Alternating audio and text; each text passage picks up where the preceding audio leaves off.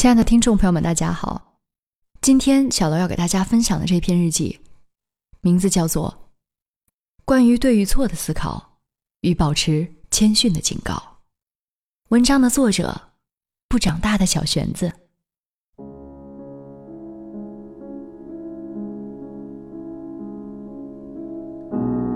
我们很难认同他人看到的是真相，或者自己看到的不是真相。这句话看上去是对的，但是现在，我更愿意把它换一种表达方式，重新思考。首先要重新认识“真相”这个词，应该是前段时期推过的那个讲抑郁症的 TED 演讲里边说过：“真相是会骗人的。”应了卢梭的那句《艾米尔》的开头。万物在最初没有人的时候，总是好的。事实和现象本身不存在好坏，只是没有人，就没有视角，就没有好坏之分。我们每个人都有自己的观点、视角，视角受家庭环境、成长背景、专业方向、对某专业的接触程度多少影响极大。甚至我们的经验与年龄也对视角看法影响极大。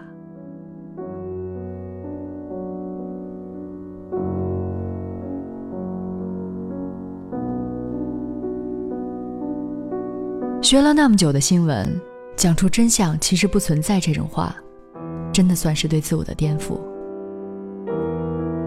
曾经信誓旦旦的新闻理想，也在随着曾标榜为真理的真相、客观。公平、民主、清他，消失在虚无之中。去幻以后，人变得朴质，执着于世间，而不轻易下结论，有益于精神健康。或许人没有那么崇高，但是活得真实。举这个例子，只是为了说明，许多曾经是被证明是唯一真理的东西。是很容易在失去特例作为支撑以后，随之倾倒的。在非终极性的问题前，是否可以选择松活一点的立场去看那些我们习以为常的定理，再来就事论事的进行推断，貌似轻松的多。真相存在的前提，是它的对立面的存在。如柯南吼出“真相只有一个”的时候，他的意思是。这个麻烦的责任人是某某人，但是在某些的领域里，特别是评论涉足的领域里，我们并没有如刑侦案中查到责任人的必要性。在这种真相无足轻重的情况里，标准的存在，就是为了让人打破和突破。很多人选择直接忽略标准的存在，而自顾自地发起议论来。在这种情况里，我们在说事实或者真相的时候，更多的时候指的就是上文所说的 perspective 视角。可怜的视角。对于有限的存在来说，上帝视角不可望，也不可及。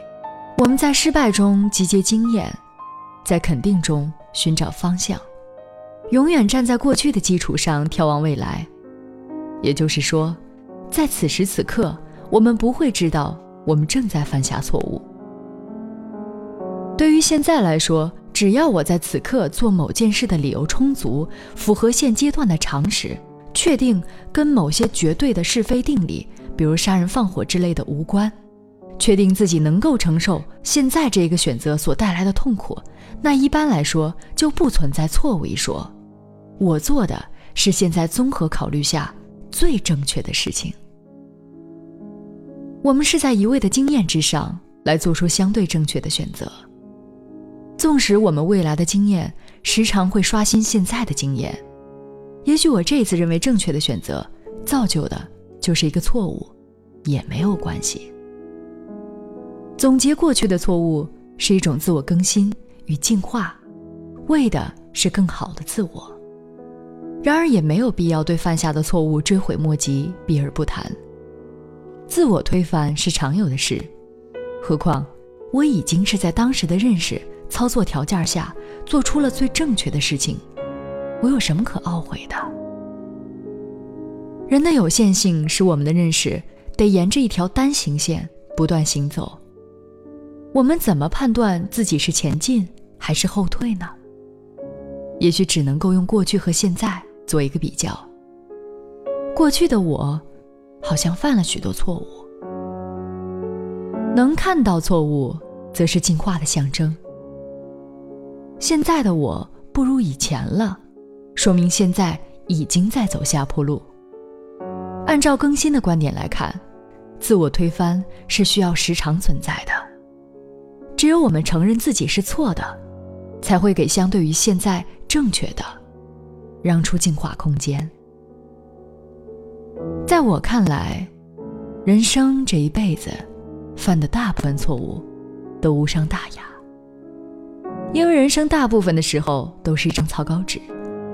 有的时候错误犯过了就不会再犯。承认、改正就好了。另外，有的时候说是错误，不如说是个意外，反倒成就某一种性格、一段人生，或是某一条正路的起点。肯定过去的、基础的、原始的东西是有必要性的，即使在现今看来，这个原始的东西可能不是好的。但是这确实是在当时情况下做出的最好的那个选择。没有低就没有高，就算是在郭敬明逐渐成为众矢之的的如今，我还是摸着自己的良心承认，这是我写作的起点。感谢他，感谢神的是，他没有成为我的唯一，也没有成为我衡量其他事物的标准，只是他催生了我的许多热情。这股热情是我在写作上最好的伙伴儿。直至今日，我还是得对他有着众多的感谢。所以，对于个人选择来说，无论我们选择的是什么路，当然除了真正错误的那些，只要能说服自己，都是有道理的。哪怕经验和年龄是不可逾越的限制，但是我们都有资格。捍卫此时此刻自己的所想所思。对于这一刻，我都已经做到了自己的最好。他人的意见是辅助的存在，因为生命的不可复制性，实在没有一个生命能够完全站在另外一个生命的角度上进行考虑。也许我们可以提供我们视角中他人存在的盲点，但我们需要异常小心，以免扼杀。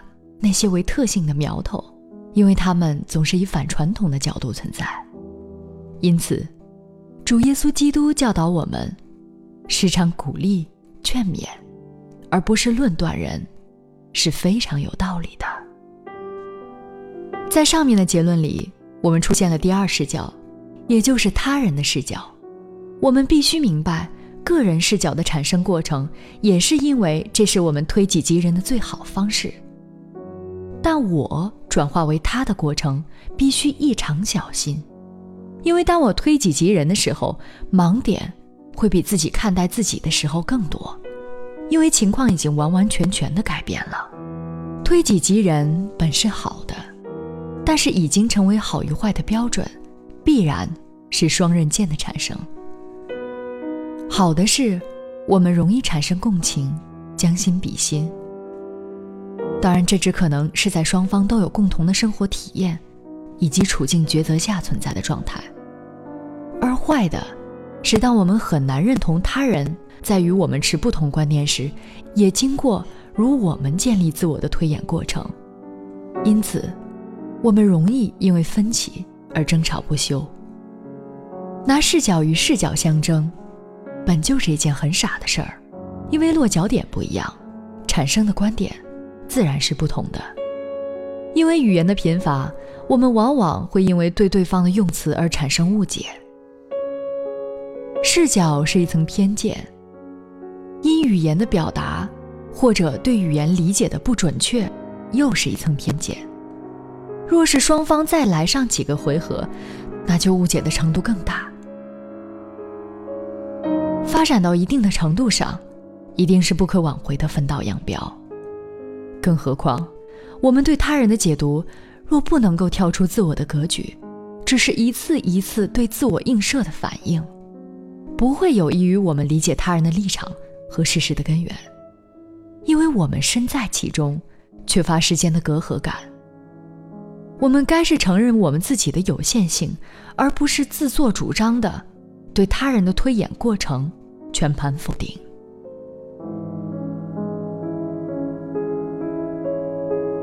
回到一些具体的层面上来细谈这个问题。最典型的，是在评论界中。降低一点层次来说，就是拿豆瓣的影评界来说。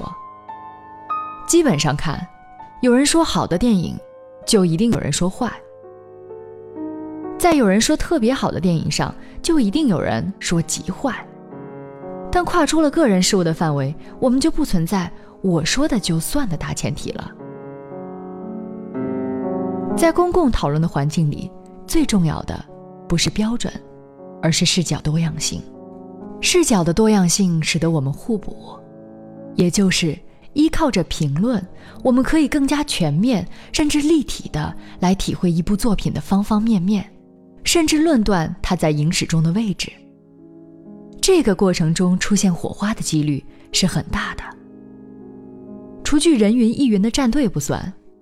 因为我们每个人都经历了有理由的说成，自然的也会选择拒绝、排斥他人的观点，而观点不同又有交锋空间的时候，因为人总是容易冲动的嘛，争吵就在所难免。而成为我们视角的那些前引因素，都会成为我们呛声的武器。观影的数量和经验。无疑是支撑我们视角的一大参照物，但是它不是所有。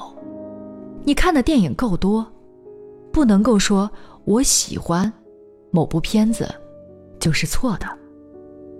视角的根本性差异决定了我们在这个问题上不可能是同路人。我们要看到这两个视角都是事实衍生出来的存在，从根本性上来看，并没有优劣之分。我们急需要看清楚这两种观点的不同是视角的不同，而不是观念的正误。特别是一件事情盖棺定论之前，我们没有资格通过诋毁一种视角的方式来说明自己的视角是对的。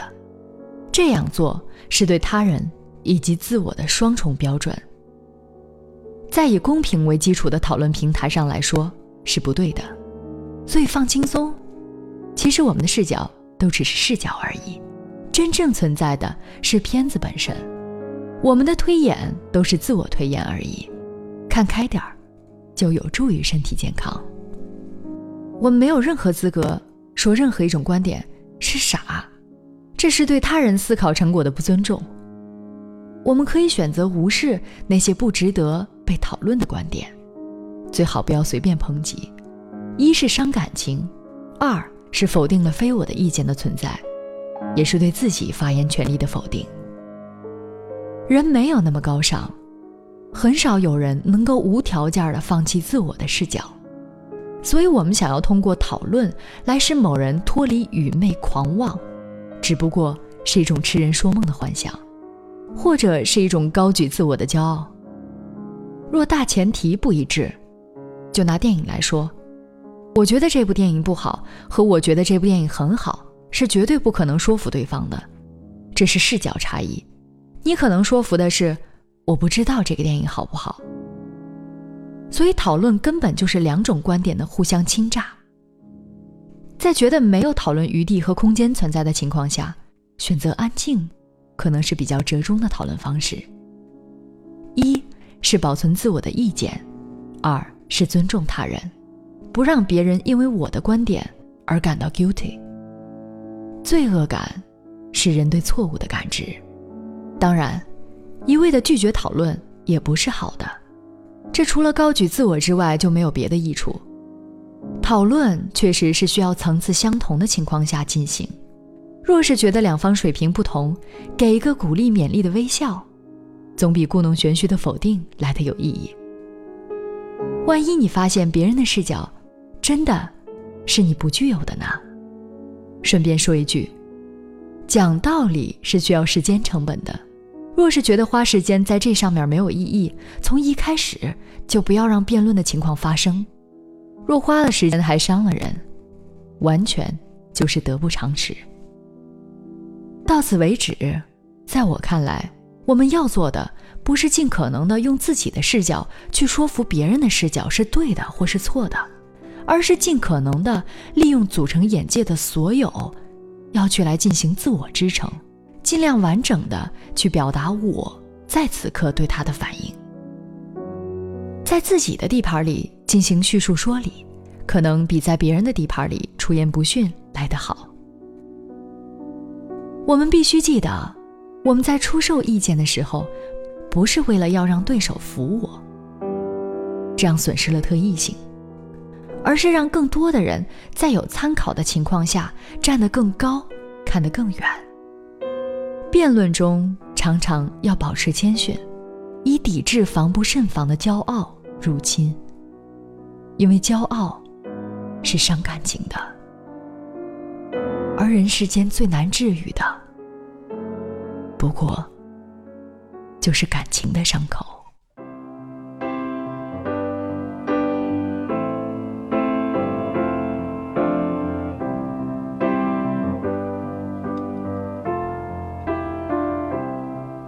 When I find myself in times of trouble, Mother Mary comes to me, speaking words of wisdom let it be. And in my hour of darkness, she is standing right in front of me, speaking words of wisdom. Let it be. Let it be. Let it be. Let it be. Whisper words of wisdom. Let it be. 本期的节目到这里就要结束了，感谢大家的收听。想第一时间收听到小楼的节目，可以在喜马拉雅“我想听”的主页搜索“小楼 Jolly” 加微账号，也可以在微信的公共账号搜索“小楼 Jolly”。感谢大家的支持，我们下期再会。Let it be.